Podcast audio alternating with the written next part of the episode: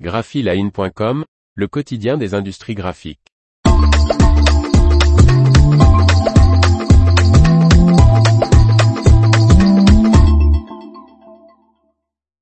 Lorem ipsum, le langage secret des graphistes. Par Martine Lauré.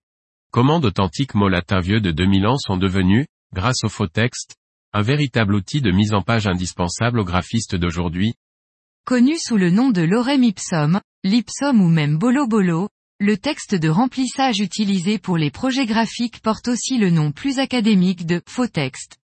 Cette suite de mots, normalement latin, ne veut strictement rien dire.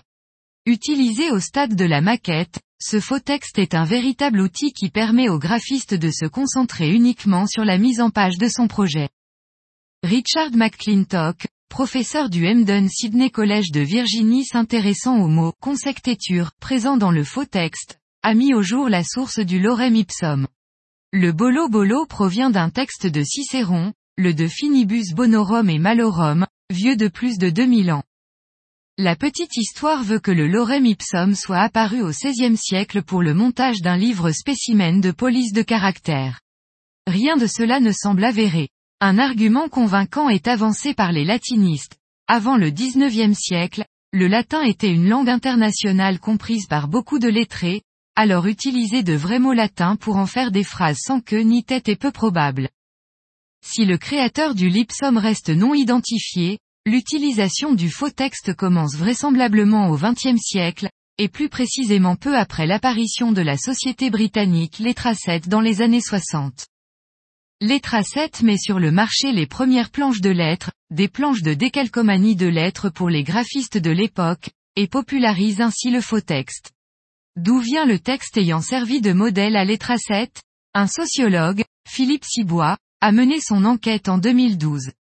Dans une édition de 1914 du De Finibus, les pages utilisées auraient été retrouvées permettant de retracer les modifications apportées pour créer le lorem ipsum.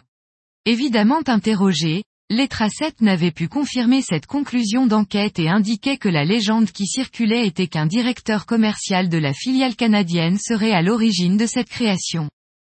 Un faux texte qui garde une part de mystère. L'arrivée dans l'ère du digital mit fin aux fameuses décalcomanies, mais pas à l'utilisation du lorem ipsum qui continue d'évoluer dans le monde de l'imprimerie et du web, et même ailleurs. Le faux texte se met en effet aussi en musique, il suffit d'écouter Lorem Ipsong, chanson pop produite en 2022. Il fait aussi du cinéma avec Tintin, une courte apparition dans une version animée de l'île Noire où l'on peut voir un gangster lire un journal rédigé en bolo bolo. Et bien sûr, les générateurs des logiciels de mise en page fournissent désormais à l'envie des versions du Lorem Ipsum. De quoi en perdre son latin? L'information vous a plu? N'oubliez pas de laisser 5 étoiles sur votre logiciel de podcast.